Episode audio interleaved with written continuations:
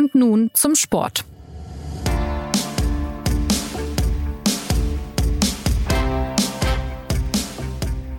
Der Fußball macht gerade eine Pause und doch vergeht kaum ein Tag ohne Gerüchte auf dem immer heißer laufenden Transfermarkt. Große Namen kursieren zwischen den Metropolen Madrid, Paris, München oder London und wenn es Vollzug gibt, sind mittlerweile fast standardmäßig über 50 Millionen Euro Ablöse fällig.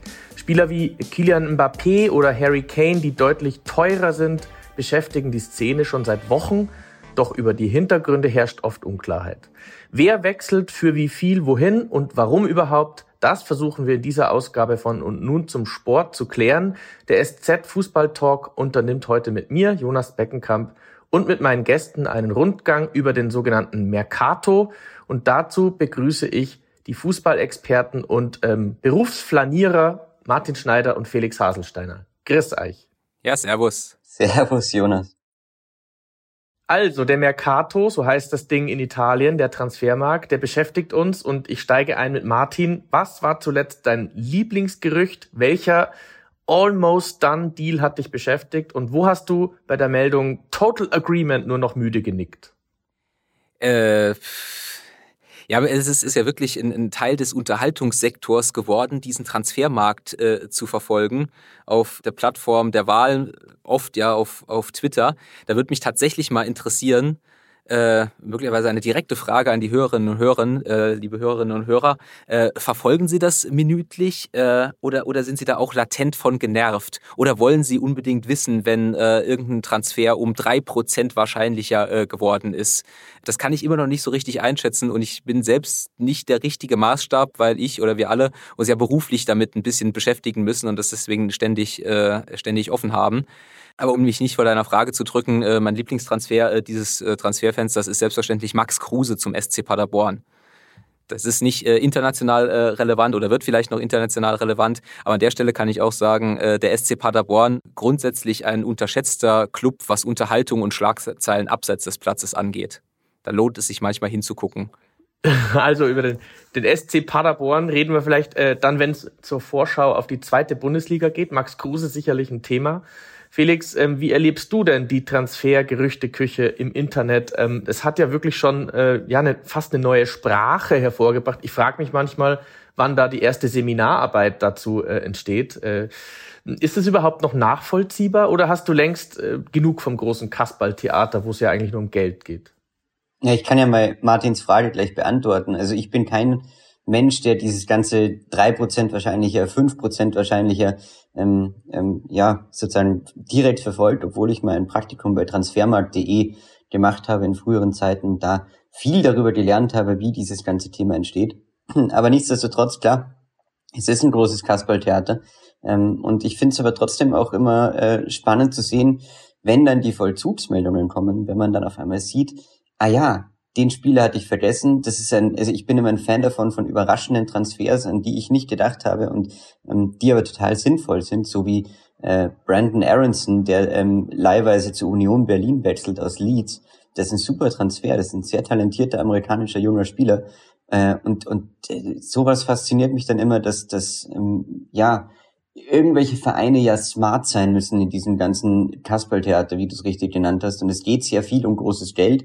Und ich finde immer die interessant, die sozusagen hintenrum davon profitieren, dass die anderen zu viel Geld ausgeben und irgendwo fallen Krümel runter, die dann Union Berlin aufnimmt und davon profitiert. Das finde ich eigentlich das Faszinierendste an dem ganzen Thema. Also man kann sich dem Ganzen ja aus verschiedenen Perspektiven nähern. Ich würde sagen, wir tauchen mal ein bisschen ein. Der FC Bayern ist sicherlich äh, für uns am nähesten. Wir verfolgen alle die Gerüchte, die da äh, vorherrschen an der Wechselbörse. Die Bayern sind diesen Sommer auch ein großer Player. Sie wollen ja ihre Mannschaft, ja, doch einigermaßen umbauen. Äh, Martin, wie bewertest du die Aktivitäten bisher?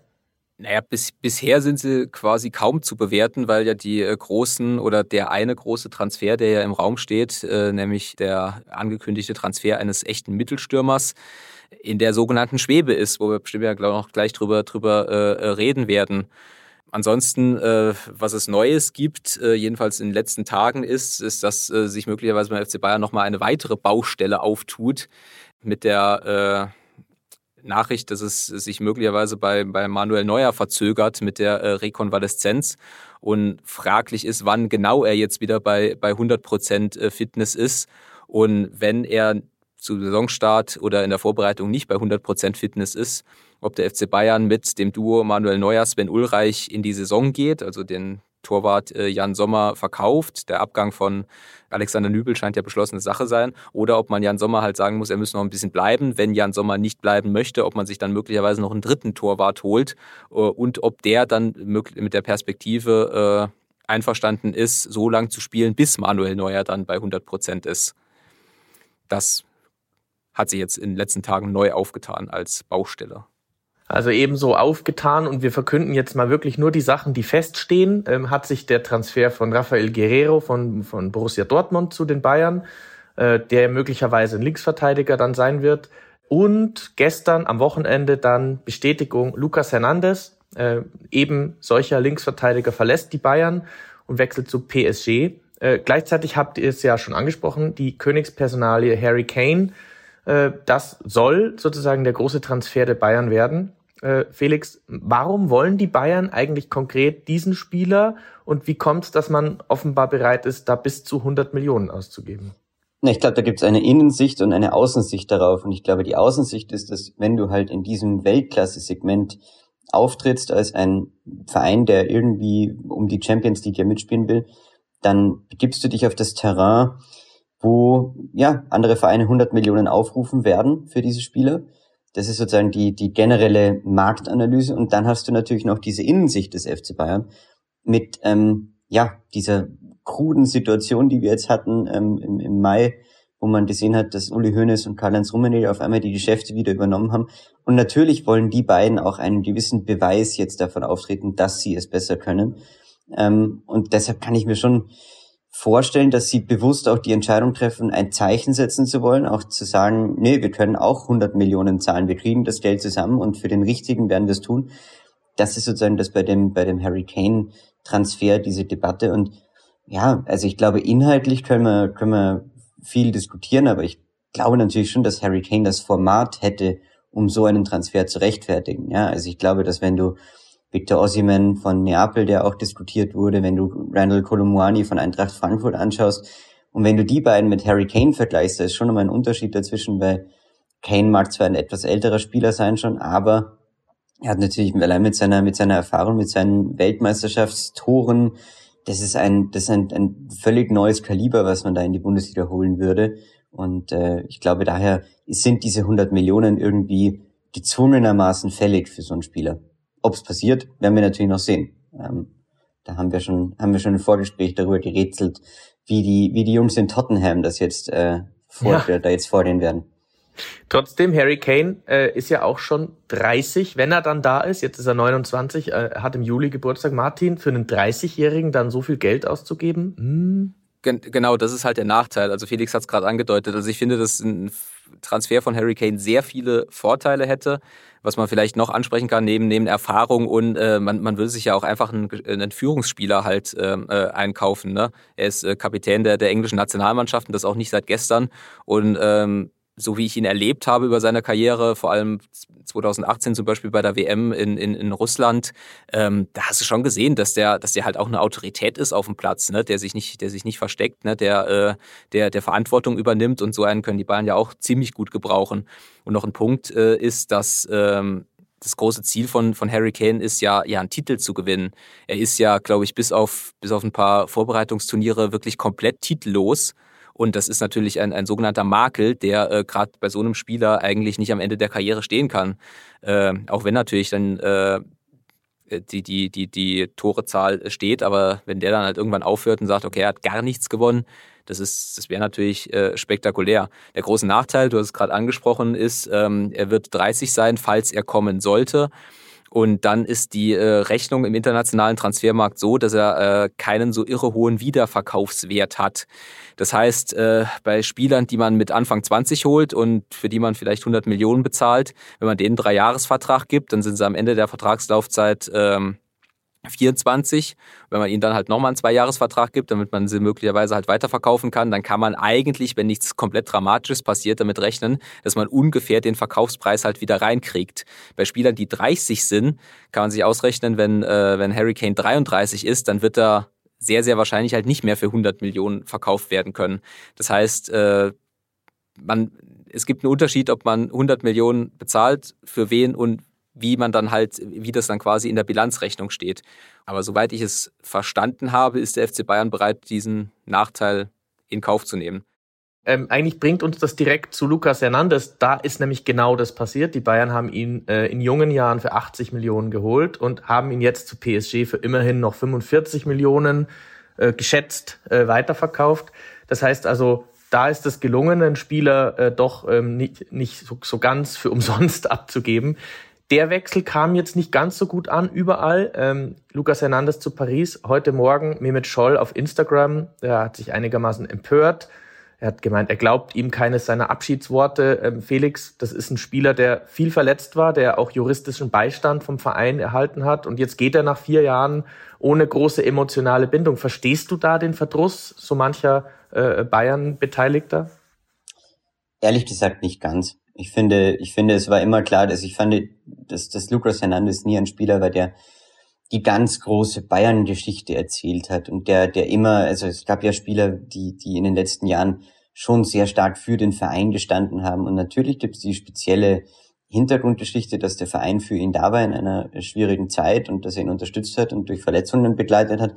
Aber ich hatte jetzt nie das Gefühl, dass Lucas Hernandez diese Identifikationsfigur werden wollte. Ja, also ich glaube schon, dass immer bei ihm auch im Kalkül vielleicht drin war, an irgendeinem Punkt in seiner Karriere nochmal weiter zu wechseln und deshalb ähm, kann man das jetzt so sehen, dass das einfach dann ein, ein ganz normales Transferdebahn war. Das ist für den FC Bayern insofern ungewöhnlich, als dass er in seiner, in seinen letzten 10, 15 Jahren das eigentlich recht selten hatte. Dieses klassische Kaufen, spielen lassen, wiederverkaufen das war jetzt nicht das klassische, also da, da, da waren sie auf dem internationalen Transfermarkt nie in diesem Zahnrad drin, in dem vielleicht die, die spanischen, die englischen Vereine irgendwie drin waren.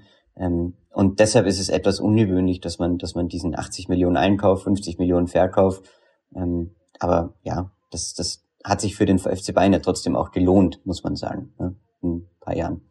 Also ersetzen soll ihn dann der äh, Südkoreaner Kim vom SSC Neapel, den wollen wir nicht unerwähnt lassen. Gleichzeitig Martin, beim Blick auf den Bayern-Kader ähm, könnte auch noch jemand fürs defensive Mittelfeld kommen. Äh, Joshua Kimmich steht da ja manchmal so ein bisschen alleine und muss alles machen. Ähm, wer könnte das sein, nachdem es mit Declan Rice jetzt nichts wurde? Oder glaubst du, dass das doch mit Leon Goretzka in die neue Saison geht? Ja, es ist ja noch Konrad Leimer äh, gekommen, äh, der ja eigentlich ein absolut klassischer defensiver Mittelfeldspieler ist, äh, der jetzt durch dieses, äh, dieses offensive Werben äh, um Declan Rice äh, so, so ein bisschen ähm, hinten runtergefallen ist, den ich aber äh, grundsätzlich für zumindest die letzten Jahre echt einen überdurchschnittlich guten Bundesligaspieler halte, zumindest. Ne? Und ansonsten sieht es im Mittelfeld so aus, Rein Gravenberg ist noch da, der aber eher auf der Achterposition ist. Marcel Sabitzer ist streng genommen auch noch da, auch wenn ich mir nicht vorstellen kann, dass Bayern mit ihm in die Saison geht.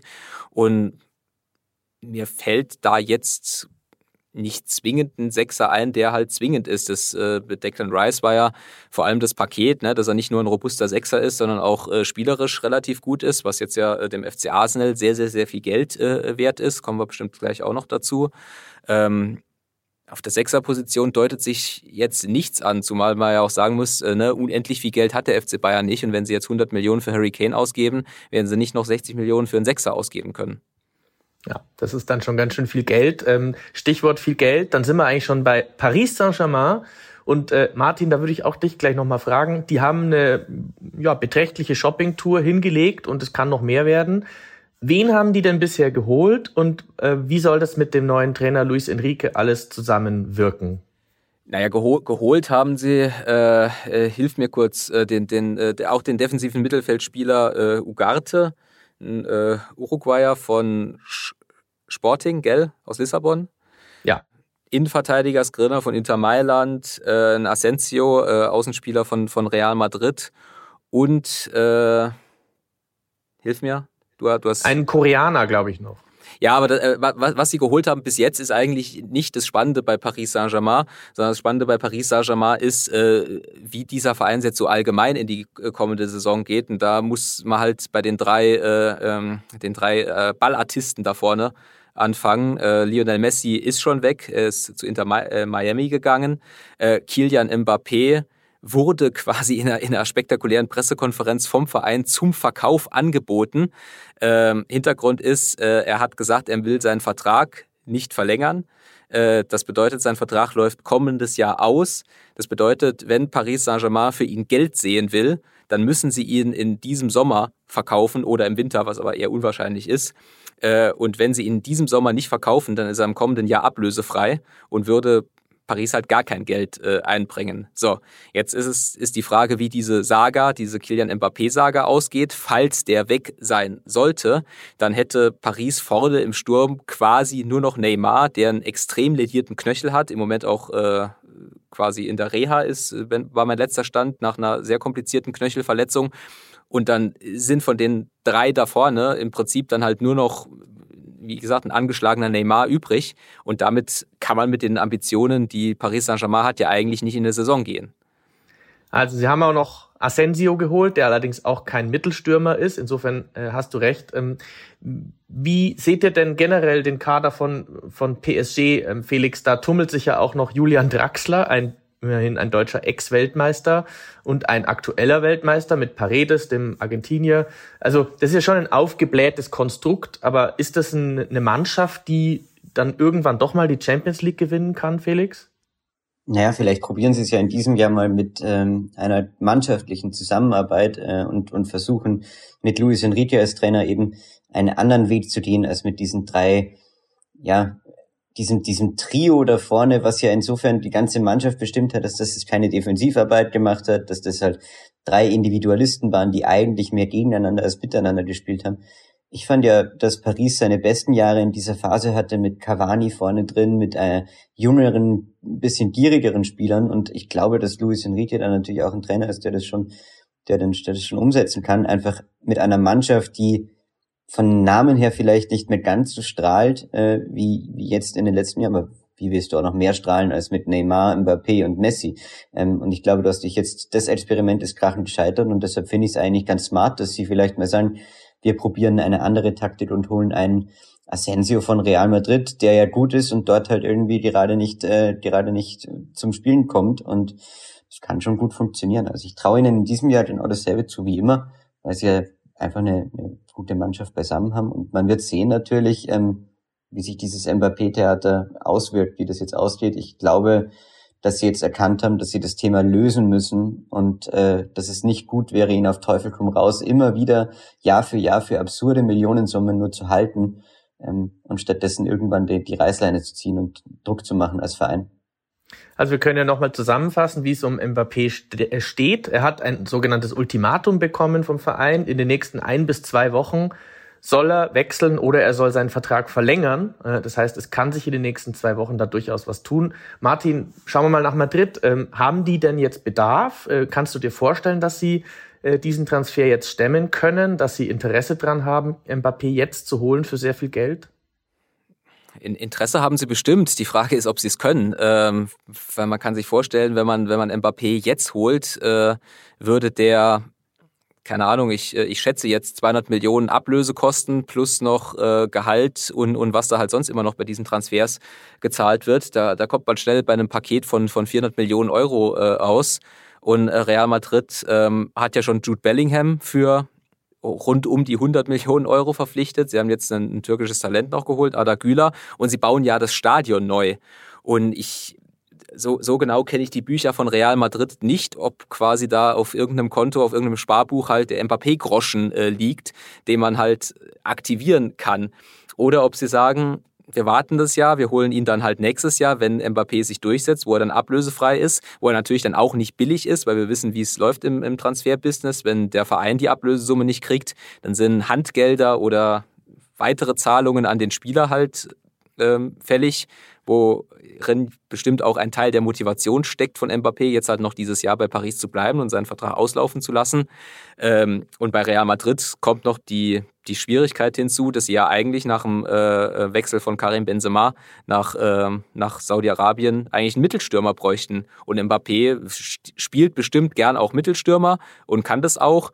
Aber eigentlich bräuchten sie diese, diese Kaderbaustelle. Da haben sie jetzt den, den, den Lu geholt. Die, die alten äh, Bundesliga-Experten erinnern sich vielleicht, den, den alten Hoffenheim Lu, der in Spanien ein, ein bemerkenswertes Spätwerk äh, gerade hat, der letztes Jahr drittbester Tor. Und Hannover. Und Hannover, Entschuldigung. Klar, wie konnte ich Hannover vergessen? Pardon. Der, der letztes Jahr, glaube ich, glaube ich, sogar drittbester Torschütze äh, der spanischen Liga hinter, hinter Lewandowski und Benzema war. Aber ja klar, alles, alles hängt äh, an diesem Mbappé-Transfer. Also nicht nur äh, bei Real Madrid, sondern auch im ganzen europäischen Transfermarkt. Eden Hazard haben sie auch noch abgegeben, aber ich glaube, den können wir vernachlässigen. Der saß ja fast nur auf der Tribüne. Felix, noch ein abschließendes Wort zu Real. Also äh, Carlo Ancelotti wird jetzt tatsächlich nächstes Jahr brasilianischer Nationaltrainer und bis dahin trainiert er nun diese ganzen, ja, diese verjüngte Mannschaft mit Bellingham und mit Güler und wie sie heißen. Ist das denn wieder jetzt eine Mannschaft, die dann äh, das, den, den Pott holen kann oder, oder brauchen die noch eine Weile ähm, so zusammen mit den Toni Großens und wie sie heißen?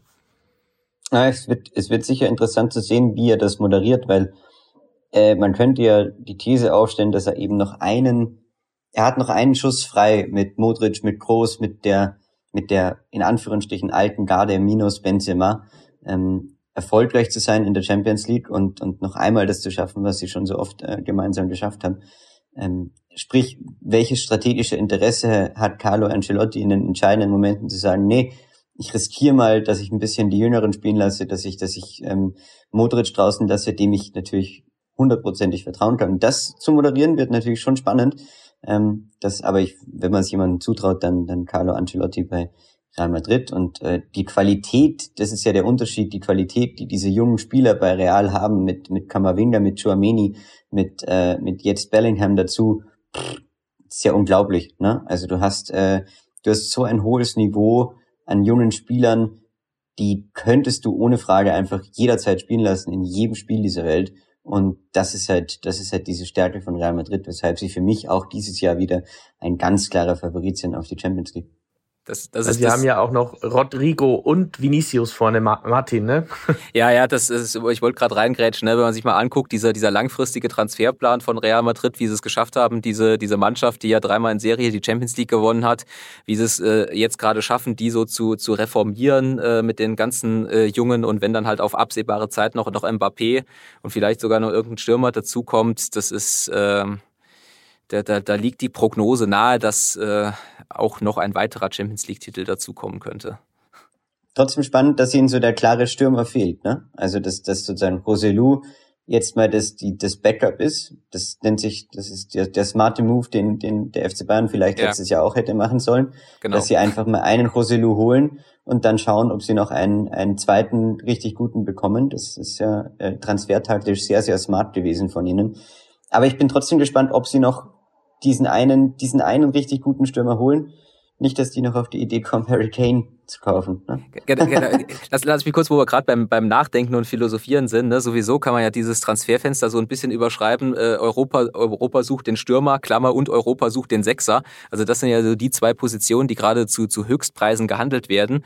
Und, und wer sich mal den Spaß machen will, ähm, so, so ein bisschen auf der, auf der Liste der potenziellen Stürmer nachzugucken, die wird sehr schnell sehr dünn. Also es gibt einfach, die, also der Grund, äh, äh, warum die Preise so hoch sind, ne, Angebot und Nachfrage ist, es gibt einfach extrem wenige äh, Stürmer, wo man halt sicher sein kann, dass die halt sofort funktionieren. Und äh, es, es, es dünnt extrem schnell aus. Also man ist ex extrem schnell bei so Kategorien wie, wie Goncalo Ramos von, äh, von Benfica, der, der bei der WM diese Tore geschossen hat, oder auch bei, bei einem äh, dämlichen Stürmer, den ich jetzt bestimmt falsch ausspreche, von, von Atalanta Bergamo, der noch äh, ganz gut funktionieren kann. Ne? Oder bei ähm, äh, von Juve. Genau, bei Vlaovic von, von Juve. Oder auch die, der, der, der Ekitike, den ich jetzt garantiert auch falsch ausgesprochen habe, von Paris Saint-Germain, den du eben angesprochen hast, äh, Jonas, ne? Der gilt ja auch im Prinzip als Sturm, als Sturmtalent, kam bisher halt noch nicht zum Zuge, weil, weil die drei äh, Artisten immer gespielt haben, ne? Aber das ist, es gibt echt wenige, wenige gute Stürmer in Europa. einen äh, gäbe es noch, Kai Havertz, auch kein richtiger Mittelstürmer, aber äh, damit äh, kommen wir jetzt mal nach England auf die Insel. Der ist auch gewechselt und zwar von Chelsea zu Arsenal für angeblich 70 Millionen.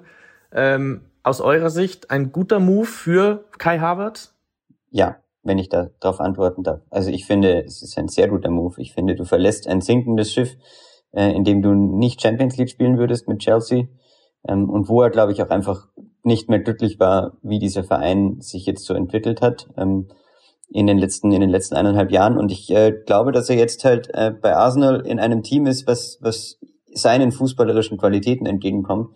Und ich glaube generell, dass Arsenal einfach sehr sehr klug eingekauft hat mit Declan Rice, mit mit Havertz. Ähm, haben sie die Spieler geholt, die sie holen mussten, um ihren ihren Kader nochmal zu verstärken und ein bisschen äh, Breite reinzubekommen, weil das ist das Einzige, was ihnen vielleicht gefehlt hat, äh, als ihnen hinten raus im, im Meisterschaftskampf gegen Manchester City die Luft ausgegangen ist. Und diese, diese Position der Stärke, dass Chelsea nicht Champions League spielt, dass Liverpool übrigens auch nicht Champions League spielt und dadurch zwei Wettbewerber aus England ähm, so ein bisschen rausgefallen sind, die hat Arsenal dieses Jahr sehr, sehr gut ausgenutzt, weil ähm, dadurch konnten sie natürlich Argumente für Spieler liefern, ähm, und, und die, die überzeugen mit fußballerischen Argumenten und mit Mikkel Arteta, mit einem Trainer, mit, wo du weißt, dass du, dass du fußballerisch weiter dich oder dich weiterentwickeln wirst. Und so ein kleiner zweiter Guardiola äh, in England unterwegs ist. Dann äh, schauen wir noch kurz zu Chelsea. Die haben ihren Kunku aus Leipzig für sagenhafte 80 Millionen äh, kolportierte 80 Millionen geholt. Äh, Man United hat Mason Mount aus Chelsea geholt für angeblich 60. Liverpool haben wir gehört. McAllister und Soboslai, also vor allem im Mittelfeld verstärkt. Ähm, Martin, wer hat da bis jetzt den besten Schnitt gemacht von diesen Vereinen? Oder ist es doch Newcastle mit Tonali? Äh, Felix hat ja gerade äh, extrem gut erklärt, warum eigentlich Arsenal, ne? Und ich stimme dem komplett zu. Also es ist schon schon spannend, was äh, was Ateta da aufbaut und dieses dieses Mittelfeld, das sie jetzt haben mit äh, Rice, Oedegaard und Havertz, äh, das ist ja ist ja fast fast schon spektakulär plus die, die Geschichte, die sie halt haben, dass da sich jetzt was aufgebaut wird, ne, dass sie jetzt die, die Meisterschaft knapp verpasst haben, dass es also noch was etwas zu erledigen gibt, wie man so schön sagt. Ja, und in Chelsea es ist ja fast schon tragisch, äh, wie es dieser Club geschafft hat mit, äh, wie viel haben sie ausgegeben über zwei Transferphasen jetzt? 600 Millionen, noch mehr. Äh, es geschafft hat, sich auf Platz 12 zu manövrieren. Also das ist ja, ne? Jo, tragisch. Das ist schon bemerkenswert. Dann äh, habe ich zum Abschluss noch eine übergeordnete Frage. Ähm, man sucht ja, wir haben auch schon ein bisschen ein, äh, so in die Richtung gesprochen. Man sucht ja immer nach Trends äh, auf dem Transfermarkt, äh, die einem das viele Geld erklären und die Flüsse und die, Be die Bewegungen. Über Saudi-Arabien haben wir kürzlich in einer eigenen Sendung gesprochen. Das lassen wir vielleicht auch mal dort. Aber Felix, gibt's abseits davon noch eine Entwicklung, die derzeit um sich greift? Irgendeine Beobachtung, die dich beschäftigt?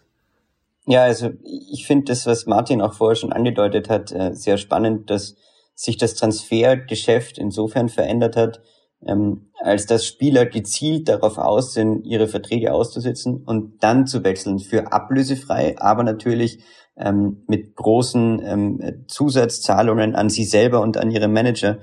Und das hat natürlich irgendwie das ganze System ad absurdum geführt, weil bisher hatten wir immer ein, ein, ein geschlossenes Wirtschaftssystem, was darauf basiert hat, dass ein reicher Verein zahlt viel Geld an einen normaleren Verein, der wiederum zahlt Geld an den nächsten Verein und so sickert das Geld so ein bisschen herab. Und jetzt hast du mit diesen, mit diesen Ablösezahlungen eigentlich Parteien wie Spieler und Berater von Spielern, die sich an dem System bereichern, die aber ihr Geld nicht wieder in das Transfersystem reinvestieren. Und dadurch ähm, geht dem, geht natürlich vielen Vereinen was verloren. Ja, also wenn ich jetzt zum Beispiel Markus Thüram anschaue, der von Gladbach weggewechselt ist zu Inter Mailand, ablösefrei, aber natürlich mit einem super Handgeld. Ähm, das hätte natürlich Borussia Mönchengladbach viel mehr geholfen. Der hätte auch, wie im alten System üblich, irgendwie nochmal verlängert und dann wäre zumindest für 25, für 30 Millionen gegangen. Und das ist schon spannend, dass du, dass du diesen Effekt immer mehr verbreitet hast und, und dass Spieler wie Mbappé auch sagen, nee, sie wollen bewusst nicht verlängern, sie wollen bewusst auch nicht wechseln, sondern sie wollen einfach noch ihren Vertrag aussitzen und dann und dann gehen. Und äh, das kann eigentlich langfristig gar nicht die Lösung sein, weil darunter leiden vor allem die Mittelklasse und die unterklassigen Vereine, die in der Spielerausbildung eh schon Schwierigkeiten haben, weil Spieler immer äh, jünger wechseln und mit 19 schon irgendwelche Vereine verlassen und äh, das, das ist ein, ein Fehler im System, der da gerade entsteht und ich bin gespannt, wie man den irgendwie mittelfristig bekämpft oder, oder ausbessert. Dann habe ich noch zwei letzte Fragen an Martin. Erstens muss man Mitleid haben mit PSG, wenn Kilian Mbappé ohne Ablöse wechseln sollte. Und zweitens, wann wechselt Julian Draxler nach Saudi-Arabien? Mit dieser spezifischen Frage habe ich nicht gerechnet. Da hast du mich jetzt falsch, äh, wirklich vollkommen das war aus dem ein bisschen Falsch. ketzerisch. Ich glaube, das warten wir mal ab, was sich den Sommer noch tut. Äh, Julian Draxler zuletzt bei Benfica ausgeliehen, jetzt ist er zurück in Paris. Wir schauen mal. Also, der Transfermarkt treibt Clubs und Spieler auch in diesem Sommer um. Mittendrin befinden sich äh, auch die Bayern und äh, die versuchen ihre Mannschaft nach einer schwierigen Saison wieder zu verstärken. Aber auch PSG hat mächtig eingekauft haben wir gehört. Und Real Madrid kommt etwas verjüngt daher. Und in England fließt weiter das Geld in Strömen. So geht das nun bis Ende August, wenn das sogenannte Transferfenster wieder schließt. Ja, wir bei der SZ versuchen unser Bestes, die Dinge einzuordnen. Wir haben auf unserer Homepage täglich einen Transferticker, wo die wichtigsten Wechsel und Entwicklungen zusammengefasst sind. Und wir begleiten den Mercato auch mit unseren Analysen. Soweit sage ich jetzt mal Danke an Martin und Felix und auch an unseren Produzenten Carlo Sarski. Schicken Sie uns gerne Feedback unter podcast.sz.de. Wir freuen uns, danke fürs Zuhören und bis demnächst.